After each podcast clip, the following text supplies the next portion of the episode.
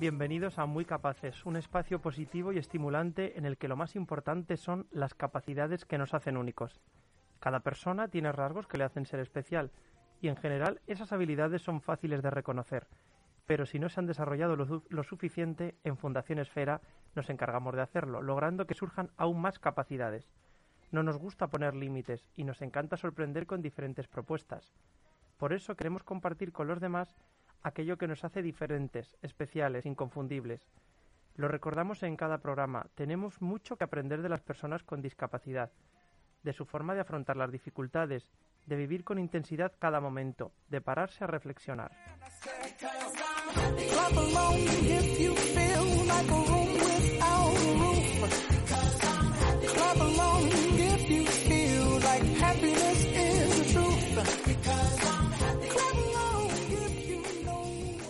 Las personas con discapacidad cada vez tienen más apoyos en nuestra sociedad para lograr su plena inclusión.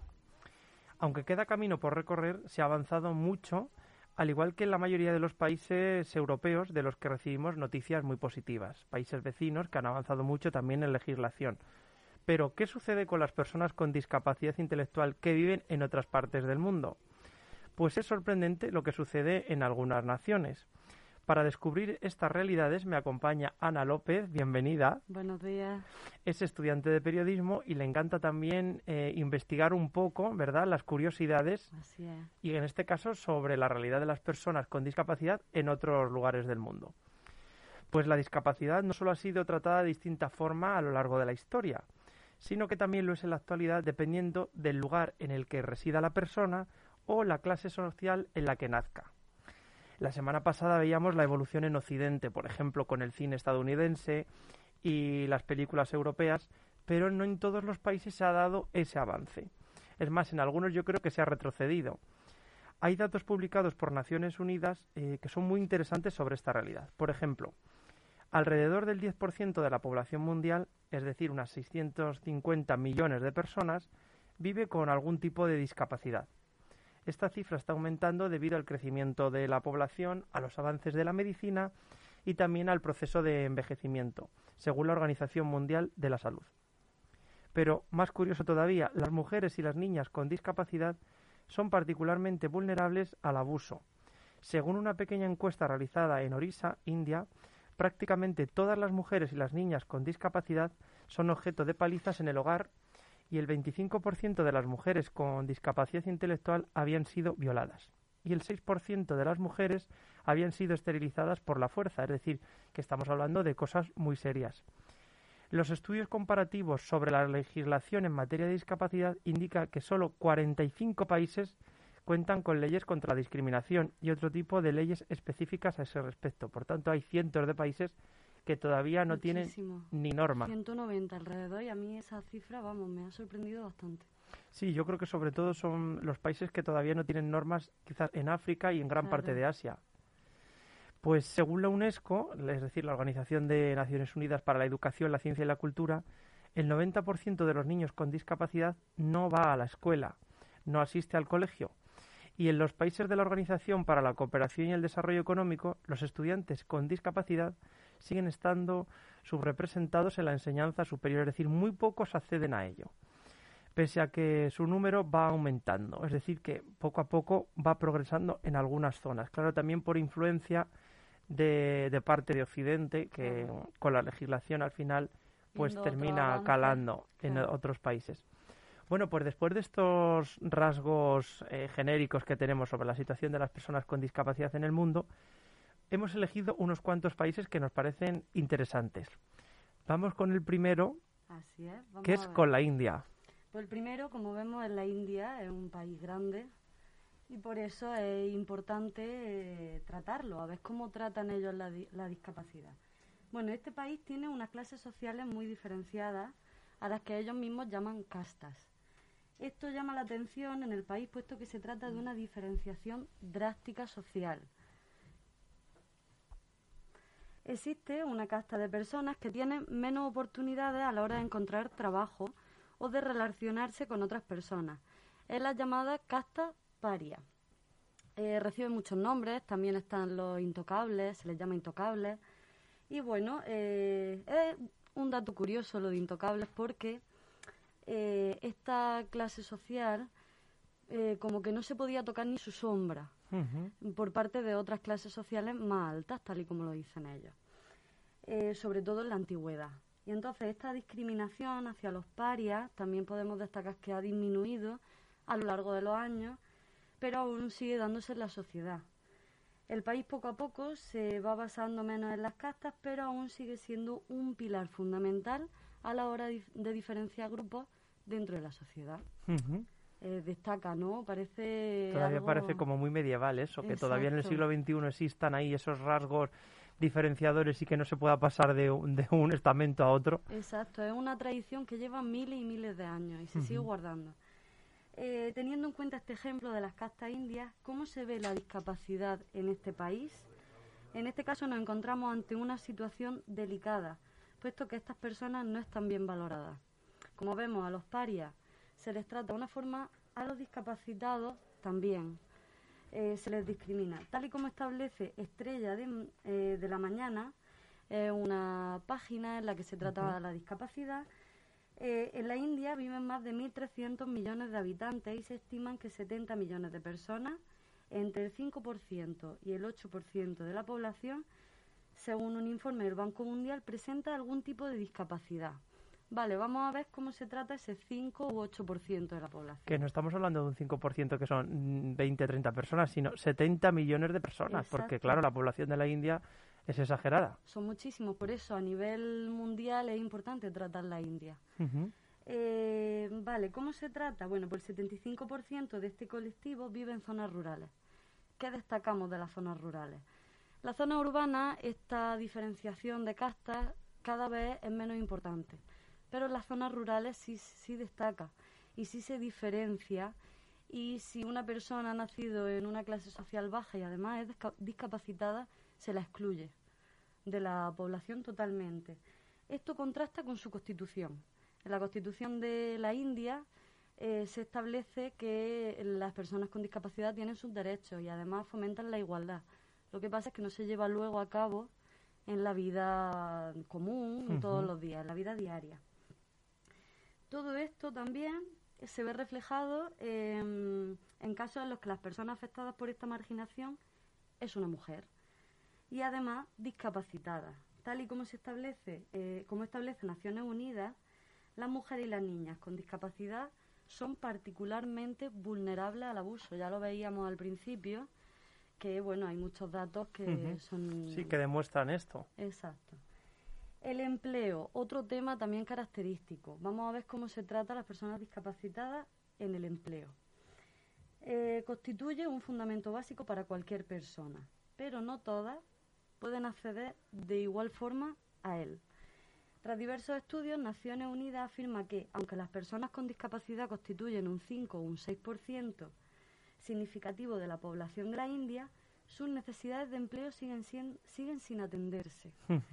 Eh, además, nombra al Centro Nacional de Promoción de Empleo para las Personas con Discapacidad, que afirma que pese a la ley relativa de las personas con discapacidad, que le reserva un 3% de los empleos gubernamentales, eh, cerca de 70 millones de personas con discapacidad en la India, solo, es decir, las que nombrábamos al principio, solo alrededor de 100.000 de esos 70 millones han logrado obtener un empleo en la industria lo que es bastante... Sí, que es un dato curioso y además me, me sorprende el tema del aspecto rural que eso se repite en muchas zonas, no solo de la India, sino en otros países. Es decir, el contraste en las grandes ciudades, como quizás pasa a todo el mundo más desapercibido, no hay tanta desigualdad y, por tanto, hay un poco más de integración que en las zonas rurales en las que son menos gente viviendo y al final se conocen más y los tienen más excluidos. Eso es, todo tiene sus pros y sus contras, pero es verdad que en ese caso la visión es más cerrada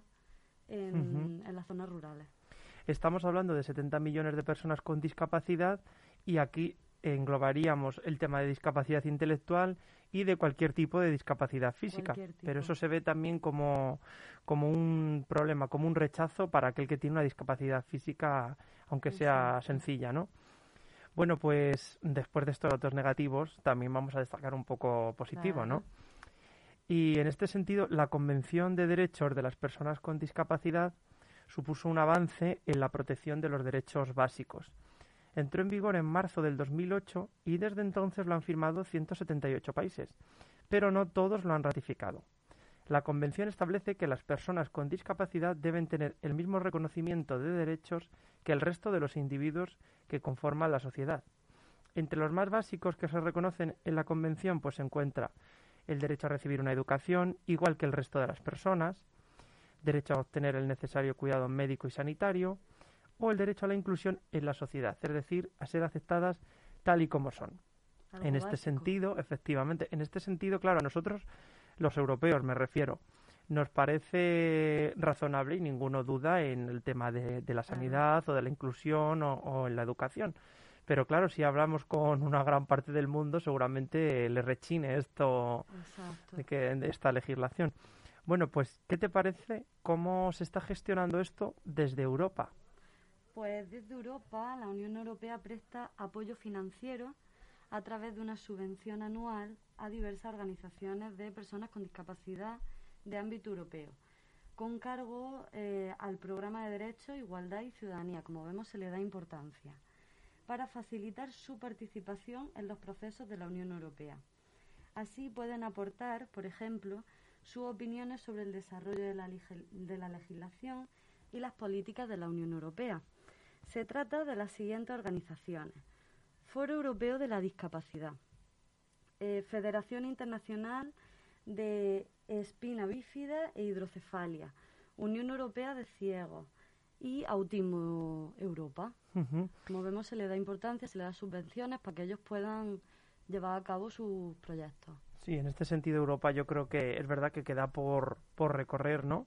pero ha avanzado mucho y, mm. se ve a las personas con discapacidad como personas más en la sociedad, ¿no? Con una serie de necesidades específicas que hay que, que hay que cubrir o que hay que apoyar para que sigan adelante. Pues eh, comentabas al principio el tema del empleo en la India, que tenían reservado un porcentaje para el funcionariado y sin embargo no se cumple mucho. Y he encontrado un dato importante también sobre empleo, pero esta vez en otra parte del mundo, en Estados Unidos, una nación tan, tan avanzada, ¿no? A ver qué tal. Pues en una encuesta realizada en Estados Unidos en el año 2004, se descubrió que solo el 35% de las personas con discapacidad en edad de trabajar está realmente eh, trabajando. Dos tercios de los desempleados con discapacidad que respondieron a las encuestas dijeron que les encantaría trabajar, pero que no pueden encontrar empleo. La segunda razón más común para no contratar a este colectivo es el temor al coste que pueda suponer adaptar los negocios a las necesidades que tenga el nuevo empleado. Y miles de personas con discapacidad han tenido éxito, esto es curioso, como dueños de pequeñas empresas según el Departamento de Trabajo de, Estados Unidos y es que se reveló que las personas con discapacidad tienen una tasa más alta de empleo por cuenta propia y en pequeñas empresas. Es decir, la inclusión laboral que se da en Estados Unidos suele ser o porque la persona con discapacidad emprende un negocio o porque tiene un negocio familiar y está contratado o por pequeños eh, emprendedores que son los que contratan más que las grandes empresas, ¿no? Así que es curioso que queda todavía mucho por hacer. Y eso que hay legislación, pero una cosa es la legislación y otra cosa es llevarla a la práctica. Que se lleva a cabo, claro. Pues bueno, hemos pensado también en otros dos países. Vamos a poner una canción y luego retomamos porque hemos pensado en países muy interesantes. Por un lado, China y por otro lado, algunos países africanos en los que nos imaginamos un poco cómo puede ser la situación. Exacto, vamos a ver qué tal.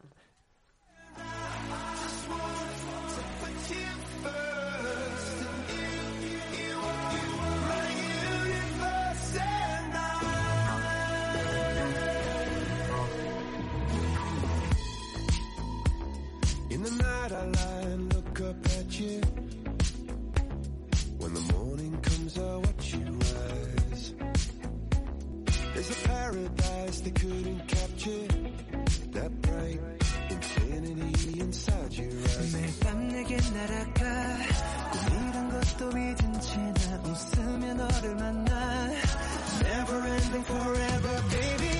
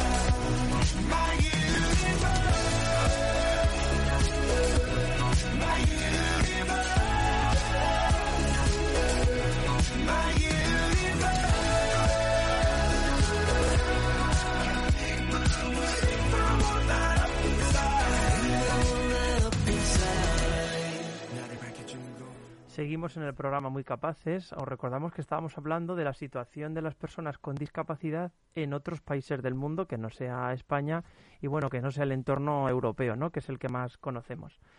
Y eh, habíamos propuesto que vamos a hablar de un país curioso.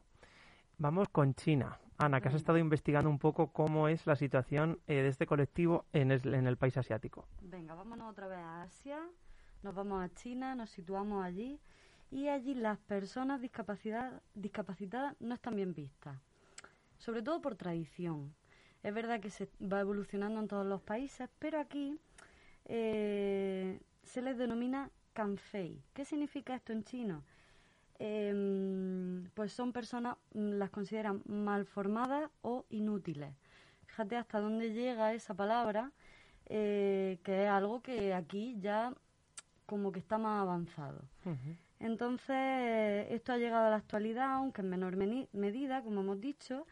No obstante, aún existen muchos padres, por ejemplo, estos son casos particulares también, pero que abandonan a sus hijos o que los llevan a un orfanato porque han nacido enfermos o con alguna discapacidad.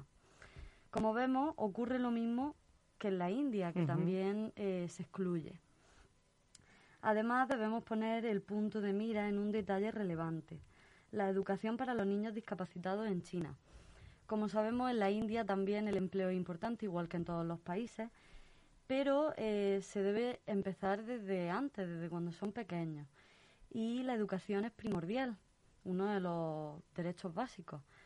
Eh, este país no invierte apenas, China, para que todos los niños tengan el mismo acceso a la educación necesaria Tal y como se establece en Human Rights Watch, hay por lo menos 83 millones de personas que padecen alguna discapacidad en China, según estadísticas oficiales.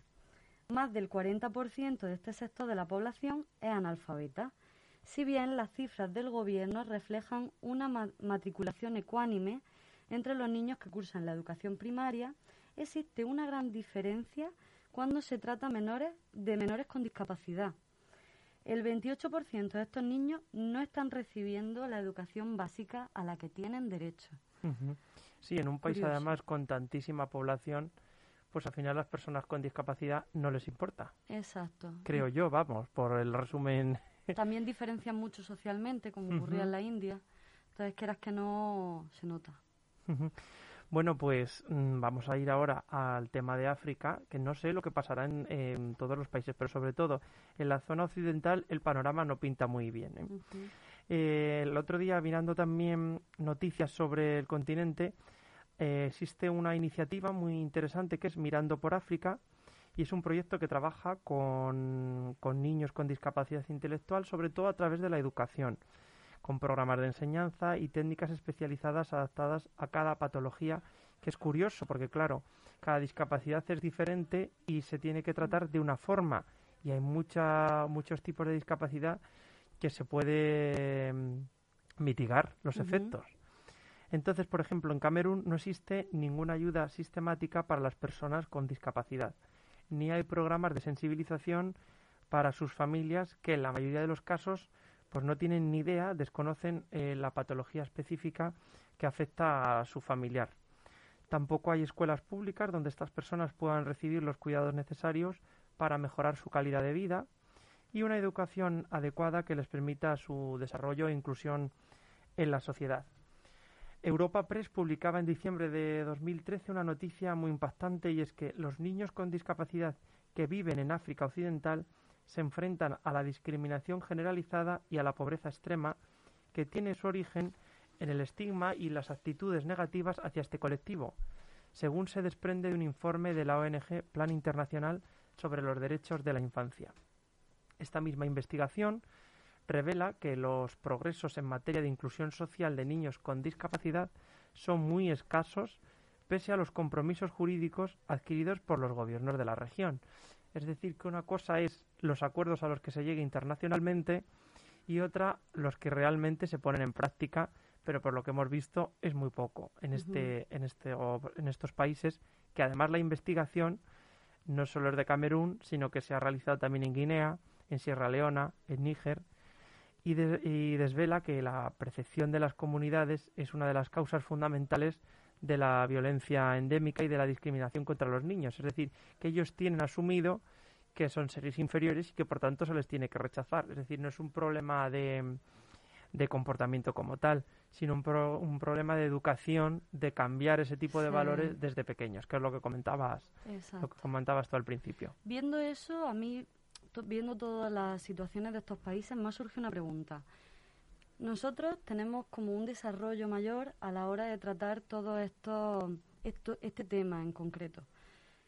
¿Qué deber tenemos nosotros o cómo podemos proceder eh, como países desarrollados a la hora de intentar ayudar a estos países que no como que no tienen esa idea o que no fomentan esa inclusión no me, me surge esa pregunta.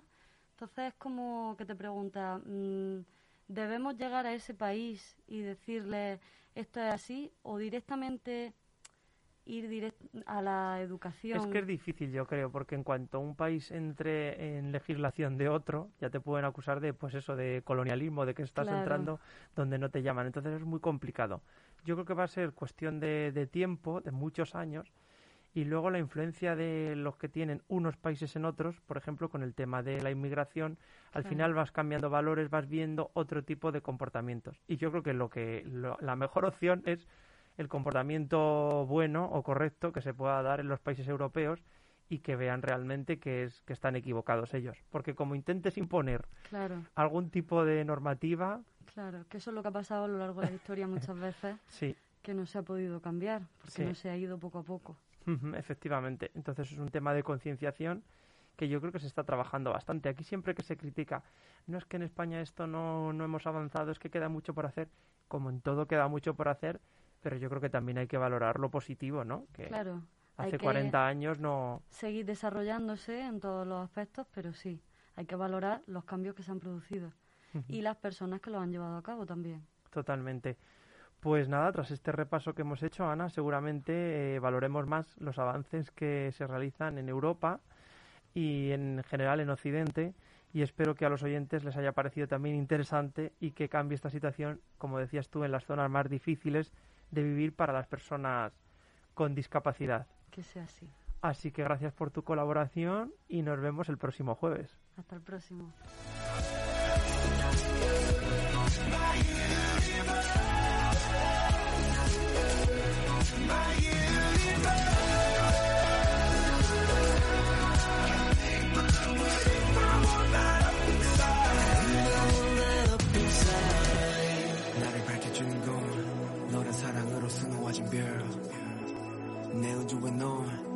세상을 만들어주는 girl 너는 내 별이자 나의 호주니까. 지금 이 시련도 결국엔 잠시니까. 너는 언제까지나 지금처럼 밝게만 빛나줘? 우리는 너를 따라 이긴 밤을 수놓고